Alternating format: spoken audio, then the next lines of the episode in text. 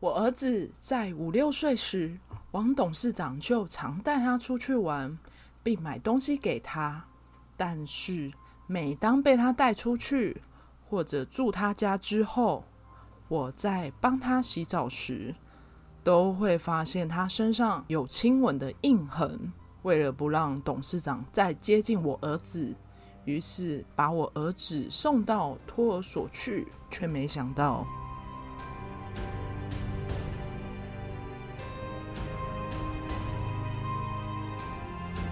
大家好，我们是解压说，全台最不解压的解压说。我是 A 梦，我是阿宇。那今天这个案子呢，其实我在查到的时候，算是我觉得很不爽。所以这整起案件就是给你的感觉很不好。不好，因为包括就是有钱有钱的，就是老大在里面，我觉得应该还是有牵扯的。Oh, 我觉得啦，就是资本主义的感觉。嗯。他是比较多那一种，就是我有钱是老大，因为听前言感觉好像是有一个董事长是吧？对，就是这个董事长呢，他是跟这个夫妇的儿子有不太正常的关系哦，听起来好精彩哦。那我们就进入这次的案件吧。好，在一九九一年呢，嘉义有一对郑姓夫妇，因为平时忙于工作，就没时间顾小孩。就会把小孩带到纤维工厂，啊，纤维工厂就是做那种尼龙纤维啊，就是各种你在织东西会有那个，嗯，他就带到那边上班。那刚好这个工厂董事长王邦庸人也不错，就愿意让他们小孩来这边，而且这个董事长对他们小孩也不错，平时上班就会帮忙照顾他或者跟他玩。那我们先称呼这个小朋友，我们叫他郑小弟。那这个父母也非常高兴，因为刚好就遇到这么开明的董事长。可是就是跟前言讲的一样，这里面暗藏一个扭曲的关系。哦，这个小弟几岁啊？五岁，好小哦。在一九九一年九月二十一号上午，这对郑姓夫妇呢就带小朋友到托儿所后就去上班，但突然被通知这个郑小弟不见了，突然就失踪。这样，那原来徐信老师突然就在早上发现这个郑小弟不见后，就到处找。那这个郑小弟的好朋友就说：“哎、欸，刚才郑小弟被爸爸带走啊？怎么被带走啊？不是他们两个才发现说自己的孩子不对？他说是被爸爸带走，可是但联络郑小弟的爸爸，却发现根本就没去接小孩。那亲友跟那个周边的邻居却通通都讲，这个人就是被董事长王邦勇带走的。为什么会是有这个说法？就是因为刚才不是有讲这个董事长会帮忙照顾小孩吗？嗯，那其实不只是照顾，已经是过度关切了。”包括就是一般你跟小孩子玩，就可能摸摸头、捏捏脸，因为小孩子很可爱嘛。但这个董事长不只有这样，他会吸吮郑小弟的脸颊或者是身体，包括除了抚摸头部以外的背部、肚子、手臂这样的抚摸法。嗯，而且他会以买玩具或者是出去玩的理由带这个郑小弟出去，甚至还会邀请郑小弟去他家过夜。有一次呢是晚上十点，这个董事长跑去郑兴夫妇家说，没有郑小弟的陪伴，晚上睡不着。你这样讲话，感觉就是他应该是对他的弟弟，就这个小弟弟有很很喜欢他吧？对，就是感情上真的是非常喜欢这个弟弟啦。那最重要的是，他其实都叫这个郑小弟，要叫这个董事长叫他爸爸。哦，所以一开始他就是董事长来，然后托儿所老师或者是同学之类的，然后说：“哎、欸，爸爸，爸爸。”然后就把他带走。没有错，所以才会有人指认，就是这个董事长把他带走。而且带走当下只有这个小朋友看到，只有他一个人。对，那其实郑姓夫妇会发现有这种过度亲密的互动，是因为郑小弟跟董事长出去后，回来身上都会多一些不明的淤青，就是那种亲吻过头导致的淤血，就是俗称的种草莓。就是他这样对一个小朋友，应该并不合理吧？而且人家年纪还小。家人发现，就是包括那次交代你嘴巴，家人就发现，哎、欸，很奇怪，这是已经过度，甚至。觉得这个董事长有心理变态，那可是又不能明讲，毕竟是他们只是员工。这个董事长已经是公司的董事长了，也没有办法，就是很去得罪他了。就是如果去得罪他，就是后面可能也不好。对啊，因为毕竟吃人家的饭碗呢。对啊，就是为了这个小孩，也是要那个情绪忍下来。那可是家人也不是完全就放任这个在这边，他们还是有想办法。他们就把小孩直接就是送到明雄的外公家。那你知道这个董事长知道这个小孩被送到外公家之后，他到处打听到底是在哪里，在明雄的哪里？那最后是直接开车到明雄，开始找，就是有没有看到这个小孩。不过庆幸是没有找到，嗯，所以他没有透过就是郑小弟的爸妈去问，因为就是要把它隔开啦，就也不会去把它就说讲在哪。郑姓夫妇知道就是哎、竟然还跑去民雄找我的小孩，那真的觉得不是办法，那干脆送到托儿所去好了，就也不要麻烦自己的外公外婆，因为这样真的是遇到一个很奇怪的人。就是开头讲那个托儿所，好像就把他送到那边。嗯，那回到最最最初讲的，那郑小弟被这个陌生爸爸接走，再加上老师跟周边的目击者指认，那他们就觉得就是董事长接走的。那这个郑姓夫妇呢，就立刻找这个董事长质问：我的小孩到底被你带去哪？但没有想到，这个董事长就是矢口否认，说没有啊，没有带走郑小弟，就我也不知道他在哪里。所以这个夫妻就直接报警。报警后呢，就直接对这个董事长进行调查，就发现哎、后车厢有个花格子的空行李箱，然后再加上对他质问，就是哎、那你早上是去哪里呢？那这个董事长对长的行动实在交代的很不清楚，一下说可能去超商，一下说可能去银行这样。而且最奇怪的是，董事长的右手是包扎起来的。嗯、那他们检查之后就发现，这个拆开之后呢，是一个咬痕，一个人咬的痕迹。清楚的咬痕，清楚的咬痕。可是这个董事长还是不承认啊，他就说哦，是跌倒弄伤的，可能看起来很像。请问，那其实，嗯，回归这个最简单的观念，你平常对这个小孩溺爱成这样，那既然他失踪了，你可以这样不闻不问吗？嗯，而且他态度三百六十度大转变呢。对，就完全不 care，就这个小孩去哪里这样。说哦，不是啊，啊，我是被受伤的啊，就态度都不一样，那就很明显的吧？对啊，就很明显。可是就他还是死不承认。嗯、那郑小丁失踪是九月二十一号嘛，在九月二十五的下午三点，突然就有一个勒索电话打电话过来了，然后开口就是要两百万赎金。其实这种勒索案通常拖到第四天才打来的是很少的，因为他第一时间就要让你知道我勒索你的人了，我要跟你要钱这样。嗯，感觉可能这几天有发生什么事情，才会是后续计划好说是要打给他这样。而且更怪的是，这通电话呢，不是直接打给郑姓夫妻的家里，他是打到工厂，就是这个董事长的公司。啊？那这个内容也不是一般的勒索，很奇怪的是，他就打电话问说：“哎、欸，找申先生，问他小孩还要不要？”那刚好因为这郑兴外公在，所以他就接说：“要啊，要啊。”那你讲个数字嘛，我钱就直接给你。嫌犯就说：“那两百万就挂掉了，就挂掉了哟。”好奇怪哦，就他也没有讲怎么交款，哪里见面都没有讲，嗯，就很奇怪。这种勒索电话就好像是为了交代，就是哎、欸，这是一个勒索案打过来的，而且感觉是已经有人塞好，就是布局好这一切，嗯，就是事情发生之后，我把另外一个事情套上去，对对对对对对对，就原本可能没有要勒索，嗯、可是后面就觉得哎。欸可能有状况，演成是勒索这样，自导自演。对对对对对。那打完勒索电话的隔天，九月二十六号早上八点，又是接到这种电话，就是说什么要找妈妈，然后包括十月一号跟十月七号都有持续的电话。那其中有四通呢，都是不讲话，是立刻挂掉，还有播放郑小弟求救的声音，就是那种妈妈叫爸爸不要打我这种电话。好可怜哦。那十月七号的早上八点，那通电话就更精准的，直接是说王叔叔把我载到这里偷藏，他是坏人吗？我快要被打死了。那这个王叔叔，我就我讲的这个王叔叔呢，他其实是这个郑小弟对这个董事长的称呼。可是不是他前面都叫他爸爸吗？对，他他在里面不是讲爸爸，他讲他他对他的称呼，可是就很明确的讲这个人。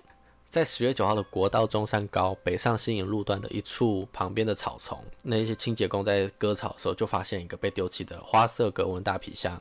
打开一看，是一具被火烤到焦黑，甚至是已经是变形的小孩尸体，而且包括他在他的尸体外面裹满了泥巴。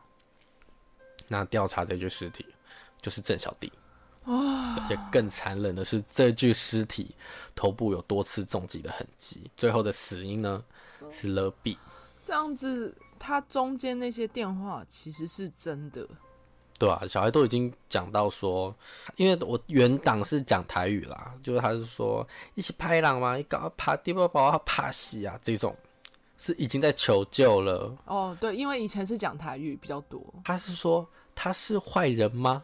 小弟自己也不相信，为什么要把我打成这样？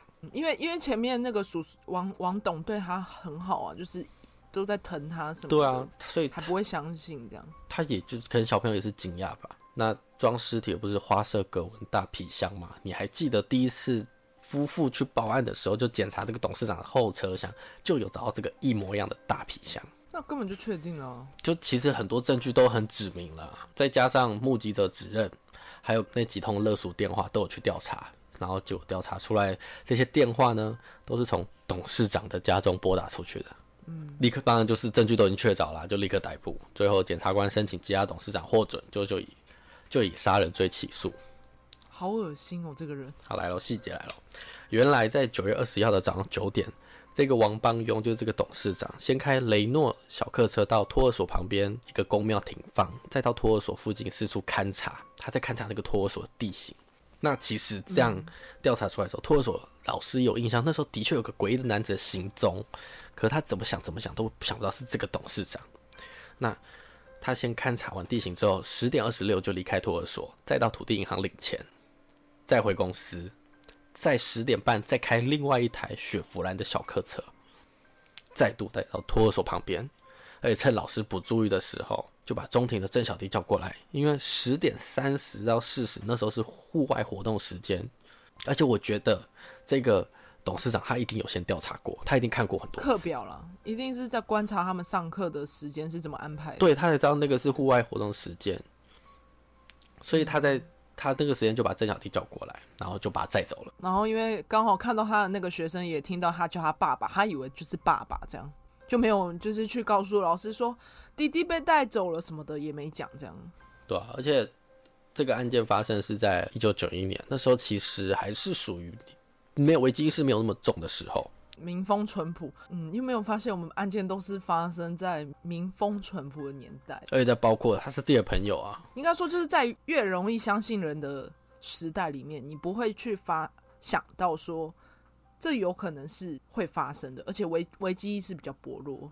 就后面人性越来越，后面人性越来越黑暗了。那他再走郑小弟之后，再把他藏起来。这个董事长就又再回公司，托儿所老师在十点四十五的时候就发现小孩子不见了，然后他就去问嘛，然后在学生口中就得知就是被一个爸爸带走，然后刚才不是讲目击者也有看到这个人嘛，他们就有形容这个带走他的这个人是穿花格子上衣，那这个董事长在去土地银行的时候，其实监视器就有拍到他就是穿花格子上衣，所以就是完完全全就是这个董事长。那在郑姓夫妇知道这件事，小孩被带走就是质问嘛，而且也报警。那王邦董事长怕事迹败露，所以就起了杀意，要把男童杀害来掩盖他的罪行。那于是是在一九九一年的九月二十五号凌晨将郑小弟杀害。这个是验尸官去判出来的死亡时间。嗯，那也是这一天的早上，勒索电话就过来。嗯，那。就是先冻结男童头部，再勒毙窒息，再把尸体焚烧，并且沾满泥巴，就是要灭证。最后再将尸体装入花格子大皮箱，丢弃于国道高速公路旁。那一审是无期徒刑，嗯、但是二审却是改判无罪。不行哎、欸。那无罪最重要的原因是，最早不是在调查的时候，其实就有员工指认，的确董事长对这个小孩过度溺爱，包括亲吻的一些动作。但是到二审，这些员工全部翻供，说没有啊，没有看到，就都没有人看到有这个动作啊，当当初就没有这个动作啊，被收买了，对不对？就不知道有没有被收买，可是就是很奇怪，八十一年九月二十一号是第一审判决，八十二年十月二十八是第二审判决，这中间相隔一年了。奇怪的点不只是员工突然全部翻供，还有原本交代行踪，他不是没有办法说出他早上去哪里吗？二审再度询问，他立刻想起每个细节，细节到他去十点多到土地银行领了三千块，再到福利社买舒跑一瓶，维他露 P 六瓶，四把塑胶刷子，喝完饮料后就把他垃圾丢在福利社的垃圾桶内，再到工厂把其他没喝完的冰起来，而且向会计拿了一个劳保单。你看他的证词开始出现能保他的证人啊，所以他的那个就是行程。突然可以有一个细节告诉法庭呢。对，这个证人里面呢，有一个早餐店老板娘，已经是一年后的出庭作证喽。他可以说出哦，当天哦，他找我这边早餐店吃，我就是一盘卤肉饭跟一盘古拉巴，没有叫汤，总计是三十五块。一年了，早餐店每天人是几百个哎，你怎么可能记得这一个客人来然后点了什么？感觉他这些证人有几率，就是因为毕竟他是董事长，有钱嘛，那就有可能。这就是我前面讲的，有钱人不简单。那。他王邦庸不是就二审无罪了吗？所以八二年就有交保获释。那他当时就把警方查扣他的车领回，而且变卖来了。就是里面一些很奇怪的事情，就是包括这一些把车领回去变卖，不是有讲个皮箱吗？皮箱不是装男童尸体，那个就是证物了。对，它是证物，而且是完完全全就符合当初跟他那个车里面一模一样。但是刑事组的说，皮箱因为放太久，味道很重，所以就把这个皮箱先放到他的车子上，这个王邦庸的车子上。那他把车子领回去的时候，这个皮箱就跟着回去了。所以是刑事组把皮箱拿走了。刑事组把皮箱放进那个车子里面。嗯，那。他八二年交货保释的时候，这个王邦就把车子领回去了，所以这个皮箱就跟着这个车子一起回去了。哦，那果不其然，很重要的证物嘛，这个皮箱马上就消失了，就没有人再找到这个皮箱。